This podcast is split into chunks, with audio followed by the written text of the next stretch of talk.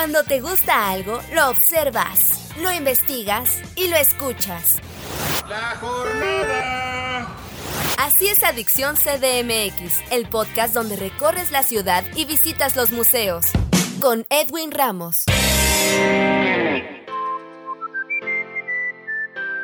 Amigos de Adicción CDMX, ¿cómo están? Los saluda Edwin Ramos. Bienvenidos a un nuevo podcast. Un podcast muy especial porque el día de hoy tenemos a una gran invitada, una invitada de lujo, diría yo, en el campo del arte. Nada más y nada menos que Becca Duncan, quien pues es escritora, columnista e historiadora del arte, divulgadora del arte. Becca nos acompaña en el marco del 8 de marzo y vamos a hablar sobre un tema que a ella se le facilita bastante, que es la historia del arte, enfocada en aquellas mujeres que de algún modo marcaron tendencia en este aspecto de la materia de, la historia del arte. Sin tanto preámbulo, Beca, muchas gracias por acompañarnos en un nuevo podcast de Adicción CDMX. ¿Cómo estás? Hola Edwin, muy contenta de estar aquí contigo otra vez. Eh, me da mucho gusto. Ya, ya me habías entrevistado en otras ocasiones y bueno, qué padre que ahora tengamos la oportunidad de hablar pues un poco más eh, a profundidad sobre un tema que es importantísimo y que es el las mujeres en el arte. Por supuesto, Beca. Y pues eh, de entrada me gustaría preguntarte cómo te ha tratado el confinamiento. Yo sé que has estado chambeándole duro. ¿Cómo has estado en este tiempo? Sí, fíjate que ha sido interesante porque cuando al principio todo esto se anunció la, la cuarentena, yo pensé que iba a tener como tiempo de dedicarme a cosas que normalmente no, no podía hacer, ¿no? Como que yo decía, ay, agradezco un poco la pausa. Y a medida que el confinamiento se fue extendiendo y extendiendo y extendiendo, como que fue totalmente lo contrario. Surgió mucho trabajo, pero más que trabajo en sí, surgió como mucho, muchos espacios para discutir sobre cultura, para discutir sobre libros. Tuve la fortuna de que me invitaran a muchos foros virtuales, a muchas ferias de libro, por ejemplo, charlas, debates, mesas. Y me ha gustado mucho ser parte de eso porque pues es un momento difícil para todos y creo que si a través de la cultura podemos ofrecer como un pequeño oasis para que la gente deje de pensar tanto en estos temas tan desesperanzadores en los que estamos inmersos, escuchar una buena plática, creo que pues puede ser algo muy bonito que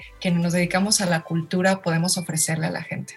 Correcto, vaya que estas charlas también vía Zoom, ¿no? Nos han este, estas nuevas tendencias también de teletrabajo. Oye, y adentrándonos un poco en la materia, me gustaría preguntarte, ¿hay o no un arte eminentemente femenino? Ah, yo creo que es todo un tema. Fíjate que creo que habrá quienes piensen que quizá el género no, no toca tanto como tu, tu, producción, ¿no? Yo durante mucho tiempo me resistí un poco a esas narrativas sobre el arte, a hablar de las mujeres solo como mujeres, porque sí hay como esa línea en la historia del arte que es muy cercana a los estudios de género, digamos, es una gama muy amplia, la de los feminismos, pero sí hay algunos que tocan temas de historia del arte y es, digamos, esto una línea de investigación en el ámbito académico muy importante. Entonces yo en la universidad tuve como un acercamiento a eso y a veces me resistía, ¿no? Porque yo decía, es que yo me rehuso a que mi género defina todo sobre mí, todos mis intereses, toda mi forma de ver la vida. A mí me causaba mucho conflicto porque hasta a veces me resultaba contraproducente pensar en que eso define absolutamente todo sobre quién soy. O sea, yo no quiero que me nieguen una oportunidad por ser mujer. Entonces, ¿por qué me voy a definir solo como mujer? ¿No? Para mí era igual de malo que te den una chamba por ser mujer a que te la quitan por ser mujer, ¿no? Porque al final lo que queda como lo más trascendente sobre tu persona es solo tu género. Entonces, yo sigo de pronto a veces cuestionando esto, pero creo que hay algo que es inevitable y que nos sucede a todos, y por supuesto los artistas son los grandes representantes de esto, pero pasa con todos nosotros. Sí tenemos una forma de ver la vida y de ver el mundo, y eso se ve reflejado en cómo escribimos sobre él, cómo hablamos sobre él. Sí hay una experiencia que se va a transmitir, y como te digo, no solo entre los artistas, la forma en la que tú, Edwin, ves las cosas va a ser muy distinta a la mía, y eso se va a ver reflejado en todo el trabajo que haces. Entonces yo creo que sí hay, sí hay una especie de, de mirada femenina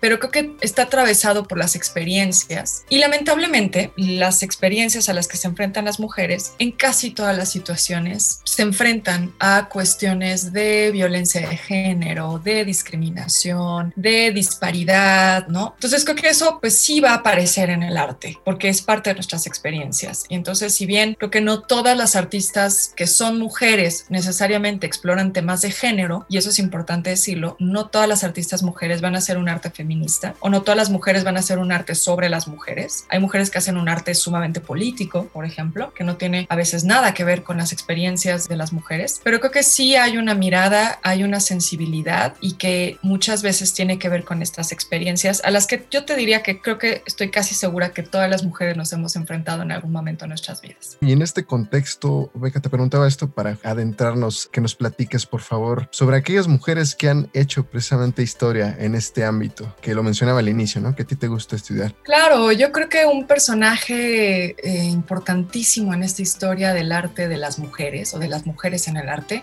es Artemisia Gentileschi.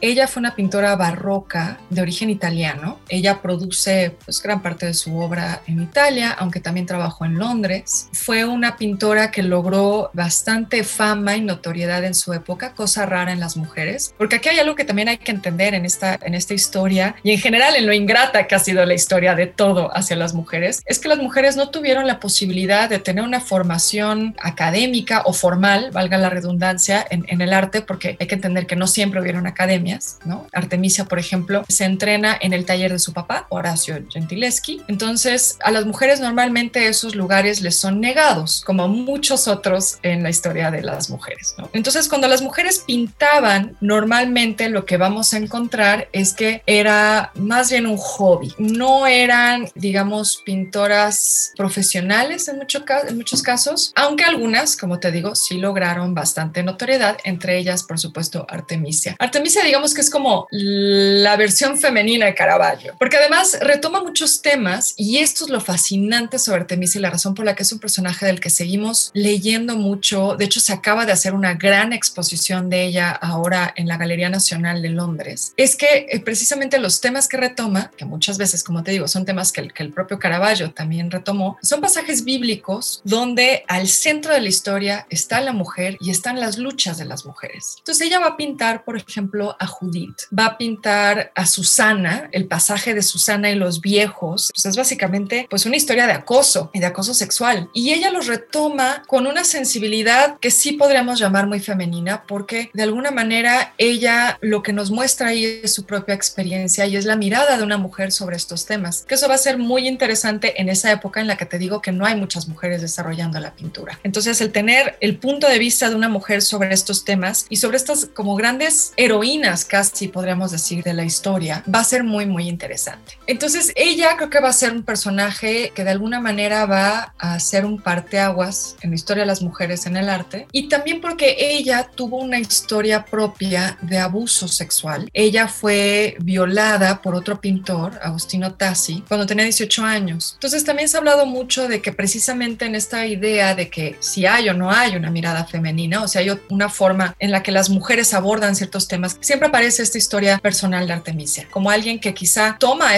estos personajes, como Judith, que podríamos decir que es una mujer que hace justicia por su propia mano, o como Susana, que te digo es acosada, toma esas historias casi como para contar su propia historia. Entonces eso es muy interesante, hay como un elemento autobiográfico ahí que sigue resultando fascinante. Otra pintora que es muy interesante es Lebrun, Elizabeth Louis eh, Viguet de Lebrun. Ella era francesa. Ella también va a lograr mucha fama, va a hacer retratos muy importantes, retratos, la mayoría de los casos, de aristócratas, y se va a volver, en, además, en una artista muy socorrida por la élite para eh, la creación de retratos. Entre los retratos que hizo, pues hay varios de María Antonieta, por ejemplo, que era cercana a ella. Entonces, hay ahí como, digamos, estas figuras que son históricas. Pero creo que cuando realmente vamos a ver que las mujeres cobran fuerza como artistas, va a haber una primera oleada con el impresionismo, con todas las corrientes que había en ese momento que muchas veces englobamos solo como impresionismo. Hay personajes fascinantes ahí como Susan Baladón, por ejemplo, que ella empezó como modelo y después se convierte en pintora y eso lo vamos a ver muy frecuentemente con muchos personajes. Digamos, su acercamiento empieza a ser como modelo, pero ahí empiezan a interesarse por la pintura, comienzan a aprender mucho también como modelos y entonces Susan Baladón va a ser un personaje interesante ahí. Digamos, por destacar a ella entre varias que estuvieron activas en ese momento del impresionismo y creo que el, momento donde más va,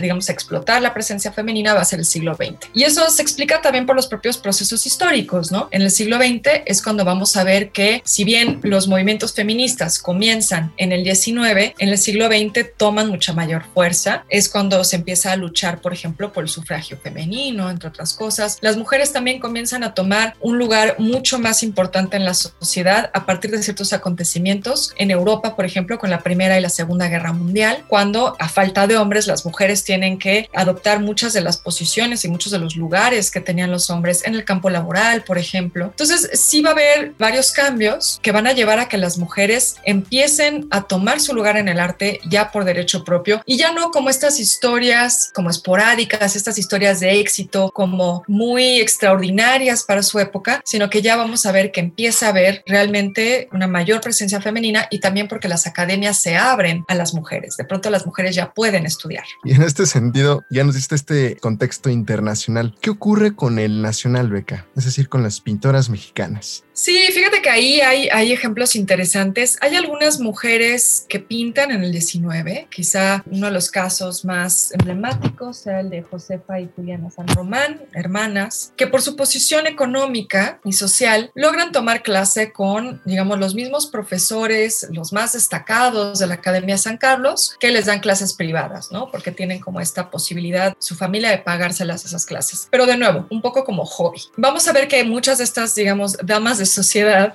van a ser este, las, las parteaguas en esa historia, porque bueno, finalmente la triste desigualdad de siempre en este país, ¿no? Los que tienen dinero son los que tienen la oportunidad de acceder a estas cosas, son los que tienen posibilidades de estudio, etcétera. Y entonces ahí va a haber figuras interesantes como por ejemplo Lola Cueto. Lola Cueto muchos la conocen por ser la creadora del Teatro Guiñol en México, o bueno, una de las impulsoras.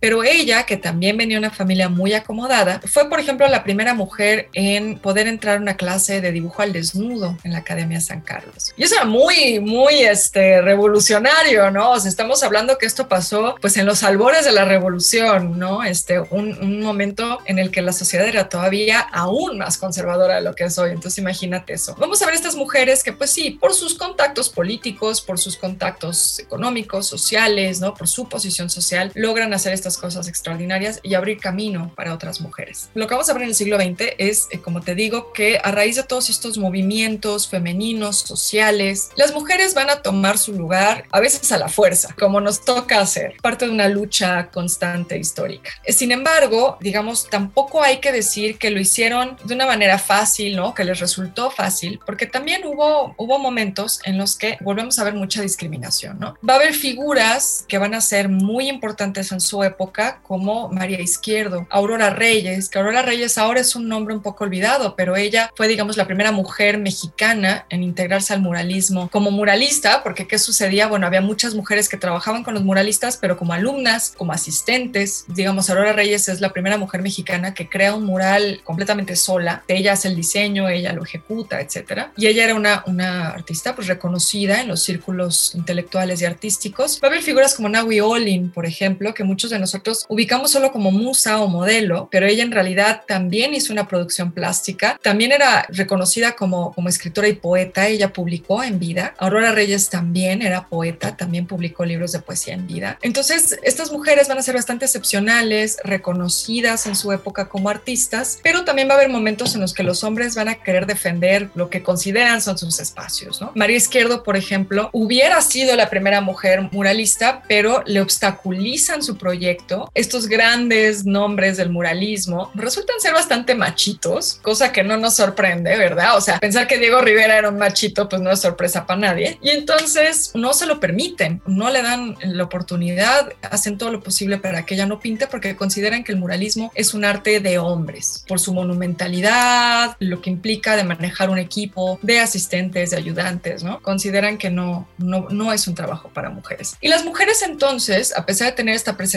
como te digo, a través de estos casos, y bueno, podemos nombrar varios, ¿no? A medida que van pasando los años, llegan muchas otras mujeres del extranjero que se integran también al ámbito artístico. Hay otras mujeres mexicanas que también desarrollan obra importante en la época del muralismo, que quizá ahorita se han ido diluyendo, pero podría hablarte de Cordelia Orhueta, por ejemplo, que era muy reconocida artista, reconocidísima por figuras como Siqueiros, como Doctor Atl, como Tamayo, ¿no? Digamos, era alguien que se consideraba ese nivel. Había figuras también como Rosa Rolanda, que es un personaje muy interesante porque es una artista multifacética, ella es fotógrafa, es pintora, es bailarina, es modelo también. Entonces, bueno, va a haber como estas, estas figuras que van a estar creando obra, este, Angelina Belov, en fin, o sea, sí hay muchas mujeres, pero normalmente se les reserva a, por un lado, a géneros del arte o soportes, técnicas que se consideran como un poco más femeninas. Entonces vamos a ver que muchas de estas mujeres, por ejemplo, se integran a proyectos como el taller de gráfica popular, como Angelina Belov, por ejemplo, Celia Calderón, hay, hay varios ahí, Mariana Jampolsky. Se integra el taller de gráfica popular porque se considera que el grabado, la ilustración son como más decorativas, pues, ¿no? Y por lo tanto pueden ser como ámbitos más femeninos. Y muchas de ellas, la mayoría de ellas, se integran también a la docencia, porque también hay una idea de que el ser maestra entra o encaja muy bien con la idea tradicional de los roles de género. Entonces, muchas de ellas van a ser también maestras de dibujo.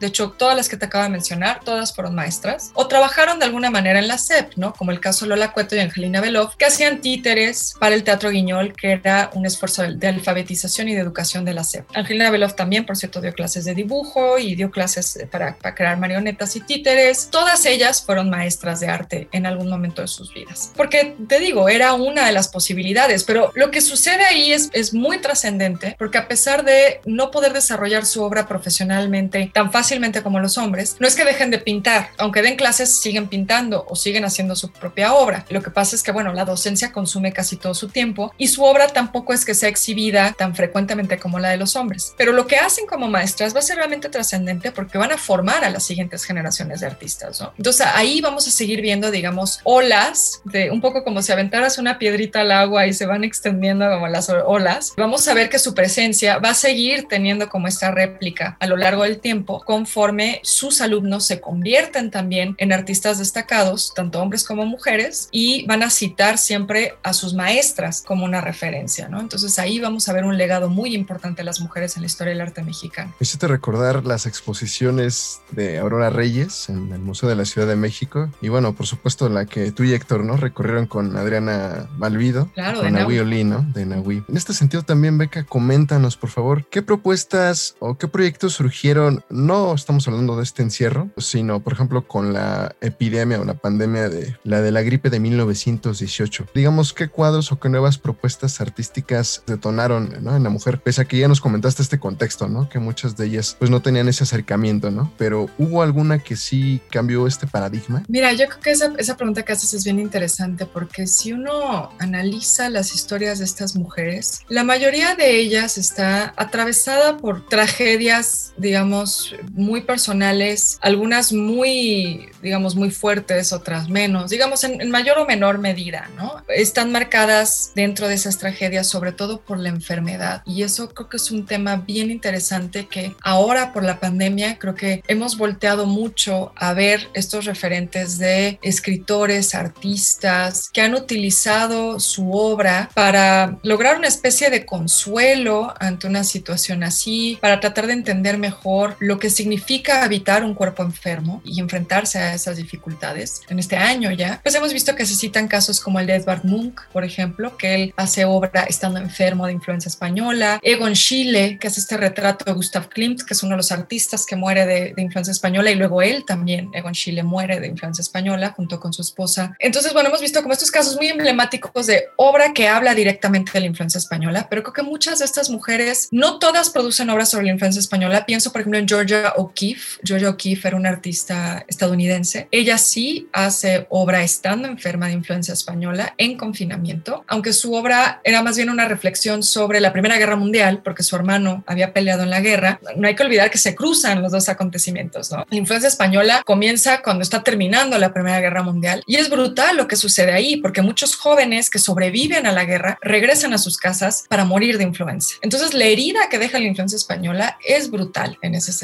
Pero muchas de estas artistas vamos a ver que el arte se vuelve, y en el caso de las mexicanas es bien interesante, o de las artistas que llegan a México, el arte se vuelve una forma de, como te digo, de tratar de darle sentido a todo esto, ¿no? El caso más emblemático es el de Frida Kahlo, una mujer que luchó con la enfermedad desde muy chica, enferma de polio, tiene por el polio muchos problemas a lo largo de su vida, tiene su accidente, que no es en sí una enfermedad, pero afecta su salud. Entonces Frida Kahlo siempre va a estar haciendo estas reflexiones sobre su cuerpo, ¿no? No, es fortuito que su género predilecto sea el autorretrato, ¿no? Hay una autoexploración siempre en su obra que toca siempre el tema de la enfermedad. Pero hay otras como por ejemplo Alice Raon. Alice Raon es una artista surrealista que llega con todos estos artistas exiliados de finales de los años 30, de principios de los años 40. Ella en concreto llega ya en la década de los 40. Ella llega con Wolfgang Palen, casada con Wolfgang Palen, aunque se separan aquí. Pero Alice Raon también estuvo enferma, muere joven. Por ejemplo, Cordelia Urueta es también un caso interesante porque Cordelia Urueta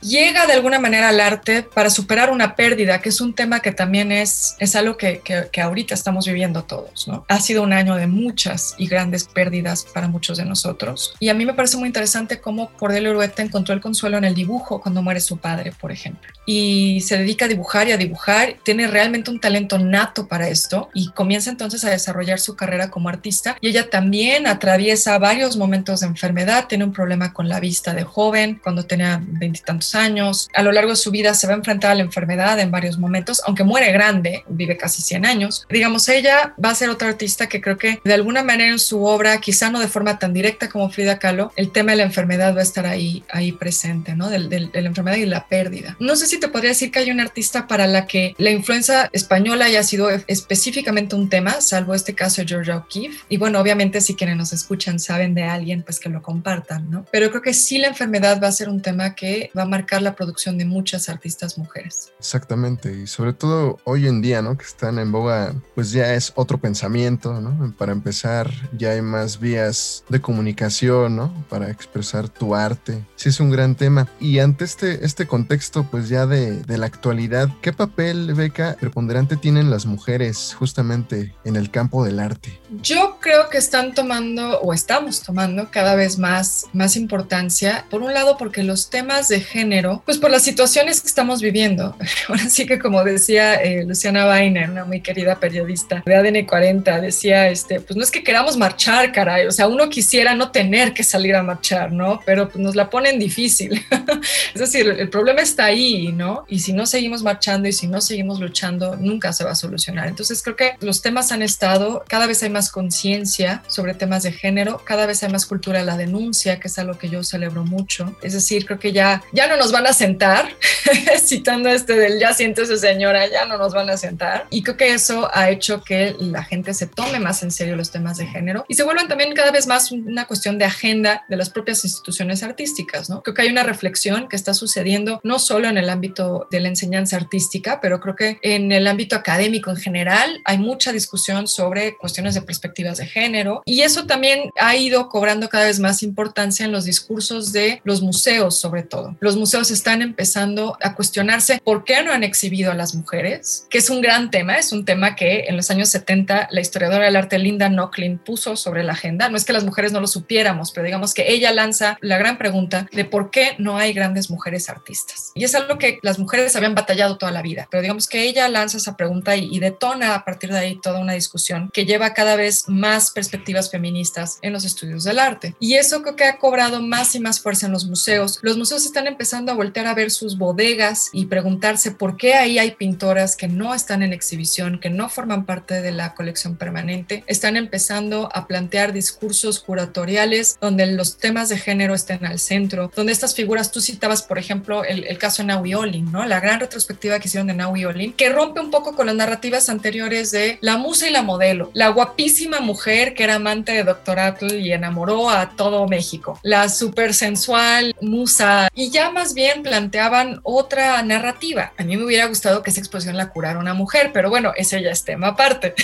También creo que en ese sentido hay más conciencia de que tiene que haber más representación de mujeres, no solo en las salas donde se exhibe el arte, sino también en las instituciones. Tiene que haber más mujeres dirigiendo instituciones de arte, tiene que haber más, más mujeres curando exposiciones, tiene que haber más mujeres investigando sobre esto, tiene que haber más mujeres con plaza en las universidades, ¿no? Este, creo que es, es, es un tema que está atravesando muchos aspectos de lo que es el mundo del arte y que también está permeando en, en, en la sociedad en general. Mi siguiente pregunta eh, va enfocada a esto que estás mencionando y mira, aquí está, es tu escrito de justo de la marcha del año pasado del año pasado. periódico. Me llamó la atención justamente en este, este escrito, ¿no? Que tú lo, lo titulaste hashtag 9M 2020, un día sin mujeres, que escribiste para un suplemento cultural, en el que mencionas a dos mujeres femeninas de bronce, ¿no? Que están allí de forma perenne en el Paseo de la Reforma, que es la Diana Cazadora y, la Victoria que corona a la columna de la independencia. Tú siempre has sido muy crítica de estos discursos, ¿no? De no enaltecer figuras, sobre todo por esta cuestión, ¿no? También de resignificar espacios, como se hizo en la marcha, ¿no? Que pues varias mujeres en pro de sus derechos protestando pintaron el ángel de la independencia, por ejemplo. ¿Por qué consideras que en este sentido, porque son las dos únicas figuras de mujeres que hay pues en este paseo o en esta vía? Sí, pues fíjate que a mí me parecía muy sintomático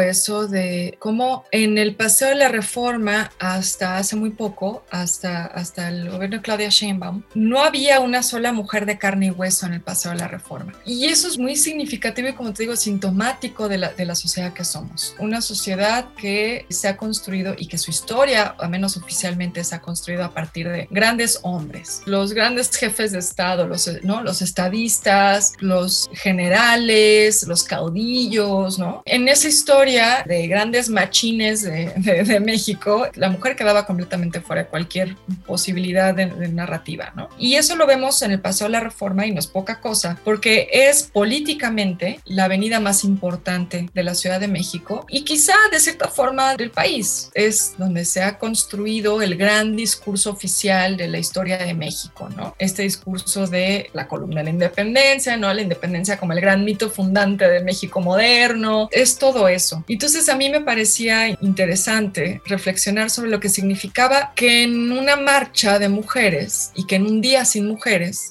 como lo fue el 9 de marzo, en la marcha de mujeres hay mujeres de carne y hueso exigiendo sus derechos y las únicas mujeres que están representadas por el Estado en ese espacio son personajes mitológicos, son cuerpos idealizados, no son cuerpos reales. Digo, podemos decir que hubo modelos, pero es decir, representan un ideal de la belleza femenina son cuerpos hiper erotizados y sexualizados, pero más importante aún, no son mujeres que estén ahí por un mérito propio, porque hayan tenido una historia extraordinaria, porque hayan aportado algo a la historia del país. Son mujeres que están ahí, de nuevo, porque son personajes mitológicos, porque son símbolos. Y entonces, a la par tienes a mujeres reales luchando por sus derechos, porque se escuche su voz, y luego al día siguiente, las únicas mujeres en la calle son esas, son las de bronce, son los personajes alegóricos, mitológicos, no son mujeres reales, salvo algunas contadas excepciones, o al menos en el pasado de la reforma son las únicas que hay. Entonces, bueno, a mí me parecía como interesante eso, porque creo que ya va siendo hora de contar las historias de las mujeres reales, ya no de las alegóricas. Y además también pienso, por ejemplo, en el caso de reforma, la otra mujer que aparece, que no es uno de los monumentos, digamos, de, esta, de este gran discurso nacional de reforma, pero está ahí, es la del logo del IMSS, que es que es la madre, ¿no? Es la madre que está siendo cobijada por el Estado, porque es la madre rodeada por las alas del águila, del escudo nacional, la mujer que necesita ser protegida por el patriarcado. Y entonces a mí sí me parecía como muy sintomático de lo que estamos viviendo y de lo que ha sido la historia de, de las mujeres en el arte, ¿no? Volvemos a lo mismo, las mujeres quedan como una nota al pie, como la modelo, la musa. Se habla poco de las que sí realmente ejercieron su obra como artistas y no solo fueron la mujer guapísima que todos querían pintar. Entonces creo que eso es algo que también tenemos que reflexionar y que va un poco, como dices, sobre esta cuestión de los museos, de los discursos, de cómo se está replanteando todo esto. Que ya no veamos a las mujeres solo como cuerpos eróticos montados en una sala de museo para el consumo masculino, porque hay, hay que decirlo que así fue durante mucho tiempo. Eso es algo que un grupo llamado Guerrilla Girls ha estado señalando desde los años 80, ¿no? Ellos tienen, tienen un cartel maravilloso que alguna vez pusieron en Nueva York, haciendo una protesta contra el Museo Metropolitano de Nueva York, diciendo que las mujeres tienen que estar desnudas para entrar a las salas del Museo Metropolitano, porque casi todos los desnudos son femeninos, pero casi todos los pintores son masculinos. Entonces, eso es algo que se está replanteando y que yo creo que no solo se tiene que replantear en el museo, sino que también en nuestras calles.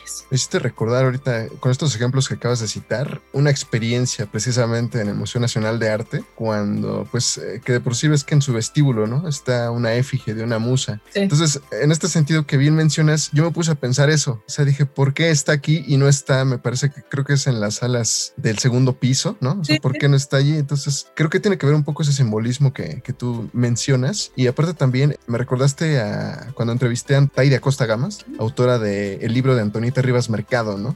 Que todo el mundo tiene en el pedestal a Antonieta nada más por su suicidio, ¿no? Cuando obviamente pues detrás de hubo una obra, ¿no? Que ella hizo. Sí, y que es algo que también ha señalado eh, esta autora de origen africano, Chimamanda Ngozi Adichie, que habla de, la, de la historia única. Y creo que eso es lo que pasa con las mujeres. Ella, por supuesto, lo habla sobre todo con cuestiones raciales, que por supuesto es todo un tema que también se tiene que discutir. A las mujeres se les, se les narra a partir de una sola historia. Entonces, Antonieta Rivas Mercado es la pobre mujer trágica que terminó suicidándose por el desamor. O si bien nos va, es la rica que le pagaba la obra a todos, todos sus amigos, ¿no? Lo mismo pasa con Dolores Olmedo, por ejemplo, que a mí me parece tristísimo del caso y creo que también nos hace falta reivindicar a la figura de Lola Olmedo, porque siempre era la señora rica que le compraba cuadros a Rivera, ¿no? Perdón, era una mujer empresaria cuando las mujeres no tenían el derecho al voto y ella construyó un emporio constructivo, ¿no? O sea, una, una empresa de ladrillera de construcción, fue socia fundadora de ICA, la mayor constructora que hubo en el país durante décadas. A ver, no era solo una señora rica que compraba cuadros. Creo que eso pasa mucho. Naui Olin. Creo que ha habido varios esfuerzos por reivindicar su figura, impulsados principalmente por Adriana Malvido, pero ha habido, digamos, también otros libros. Hay un libro reciente, Valeria Matos, ¿no? Pero creo que también pasa. Naui es, te digo, la guapísima musa que todos querían pintar. O muchas quedan tristemente contadas, digamos, en esta única historia como la mujer de alguien más, la mujer a la sombra de alguien más. Entonces, la hija de alguien, como Ruth Rivera, arquitecta. Nadie se acuerda que era arquitecta, solo se acuerdan que era la hija de Diego Rivera. O como Angelina Belov, la primera esposa de Diego Rivera. Frida Kahlo ha sido un fenómeno y, ahora Diego Rivera es el esposo de Frida Kahlo, ¿no? Pero a muchas otras les pasa. Rosa Rolanda, a mí ella me fascina, me encanta, me parece un personaje tan maravilloso y queda como la esposa de Miguel Covarrubias, como la hija de alguien, Cordelia Urueta, la hija de Jesús Urueta, el de la revista moderna. Y ellas tuvieron un talento propio. Tampoco voy a negar que su situación familiar les significó un privilegio que les permitió desarrollar su obra. Eso es innegable. Volvemos a la desigualdad. Pero eran mujeres que tenían un talento propio y es muy injusto que sus historias queden contadas solo desde una perspectiva. Aurora Reyes, por ejemplo, ¿no? La nieta de Bernardo Reyes.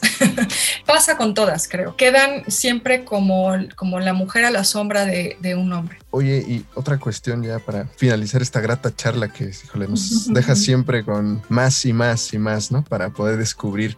Me gustaría saber, y ya que hablábamos de estas figuras, ¿no? De la Victoria Alada, de la Diana Cazadora, particularmente en, Paseo de la Reforma, más allá de efigies, ¿qué requieren las mujeres artistas en la actualidad? Que tiene que ver, yo creo que un poco con lo que ya nos has comentado, ¿no? Pero, ¿qué, qué otra cuestión? Híjole, es un tema bien, bien complicado. Yo a veces pienso en, o pienso mucho en lo que escribí Virginia Woolf de un cuarto propio, que ella decía, lo que necesita una mujer para escribir es dinero y un cuarto propio. Y eso puede resultar una cosa como muy tonta, pero ¿a qué se refiere eso? Es que, bueno, necesitan por un lado independencia, pero también estabilidad, ¿no? Y creo que yo lo pienso mucho también porque, por ejemplo, hace poco hablaba con una amiga que es curadora y que hablaba de cómo en la pandemia se vio la precariedad con la que vivimos en el ámbito cultural, pero que ella sobre todo lo sentía en mujeres, ¿no? Y ella decía, es que siento que necesitamos apoyarnos más entre nosotras porque qué difícil es pagar una renta. Como que pensaba mucho, te digo, en esto del cuarto propio, ¿no? Es que, ¿qué necesitas? Pues tener la certeza de que puedes crear tu obra sin tenerte que estar preocupando por cómo pagar la renta, por cómo comer. Creo que eso le pasa a muchos artistas, vaya, no solo le pasa a las artistas mujeres, o le pasa a mucha gente en el ámbito cultural. Por eso han surgido estos colectivos como No Vivo del Aplauso, etcétera, ¿no? El trabajo en la cultura está persistentemente vulnerado y precarizado, y no es de ahora, tampoco nos hagamos los ingenuos, ¿no? Si llevamos una larga historia de muchos sexenios que sistemáticamente reducen los presupuestos de cultura. No es nada nuevo, quizá fue un golpe ver que este gobierno también lo hiciera, pero no es nada nuevo. Entonces creo que ahí lo que falta es pues tener esa cancha pareja por un lado, ¿no? La disparidad salarial es una realidad y es una realidad no solo para los artistas, sino es una realidad para todas las mujeres que trabajamos en el ámbito que quieras, Edwin.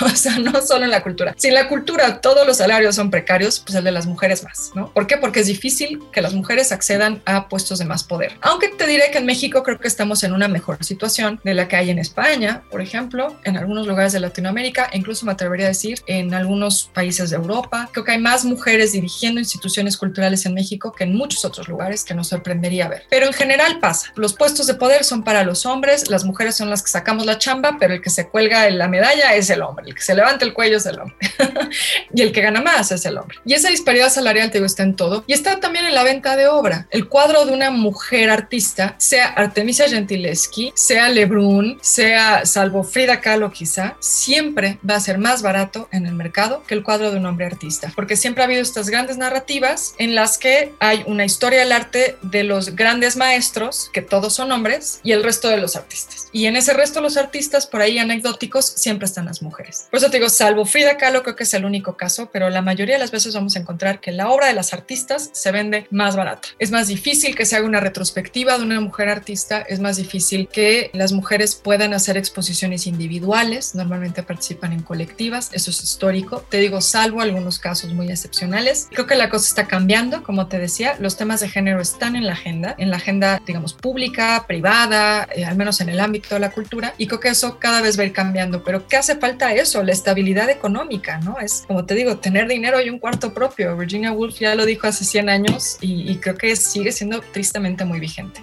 tristemente muchas cosas ¿no? del arte aún son vigentes en la temática que sea y, vaya que nos has dado una cátedra literalmente de arte en esta charla y que sí, o sea que es evidente la desigualdad ¿no? que aún permea. Y aprovechando que estamos en temas de género, hay otra deuda que es con las comunidades LGBT, con la comunidad trans, es decir, el tema de género hay quienes dicen que sí, otros que no, no solo son mujeres, también te diría, hay muchos feminismos, pero yo creo que sí hay, hay una deuda, sobre todo con las mujeres, por supuesto que sí, pero también hay que empezar a cuestionarnos cómo los temas de género tocan otras cosas, tocan otras comunidades y que también tendríamos que empezar a integrarlos más a los discursos de, las instituciones del arte. Nada más por curiosidad, ¿tú crees que en esta marcha que ahora va a ser virtual, ¿no? ¿Consideras que obviamente va a haber un gran auge, ¿no? También en cuestiones artísticas, ¿no? Me imagino. Yo creo que sí, las, las marchas desde, pues yo diría que desde los años 60, aunque quizá antes, ¿no? Podríamos hablar de, precisamente el taller de gráfica popular, por ejemplo, hacía mucha obra para las marchas de, de Cárdenas. Igual pues eran acarreados, pero hacían carteles muy bonitos.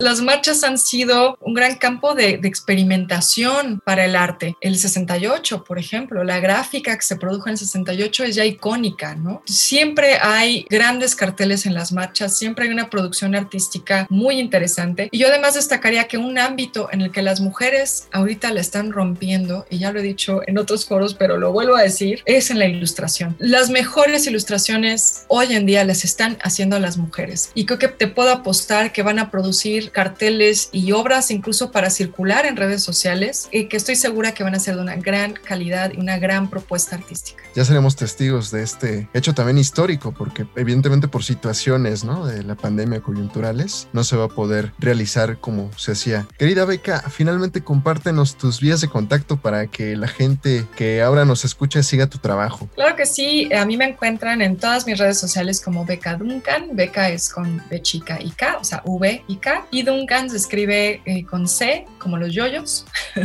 Así me pueden encontrar en todas mis redes sociales. Estoy en Instagram, en Facebook, en Twitter, por supuesto. Y también en YouTube tengo un canal pues, donde hago una variedad de cosas. Empezamos con cápsulas y ahora más bien hago transmisiones en vivo, pero ahí pues se pone bueno precisamente el debate sobre todos estos temas de actualidad. Beca Duncan, te agradecemos mucho tu tiempo en esta charla con Adicción CDMX en la que platicamos, ya lo escucharon bien, sobre el papel de las mujeres que han hecho historia en el ámbito del arte, también reflexiones sobre su papel en procesos históricos en esta materia y también las nuevas propuestas de creación artística que innovarán con esta, ya decíamos, este contexto del Día Internacional de la Mujer. Muchas gracias, Beca. Muchas gracias a ti, Edwin.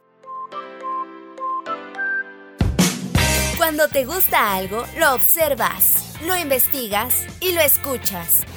La jornada. Un pasajero debe permanecer a bordo. Así es Adicción CDMX, el podcast donde recorres la ciudad y visitas los museos. Con Edwin Ramos.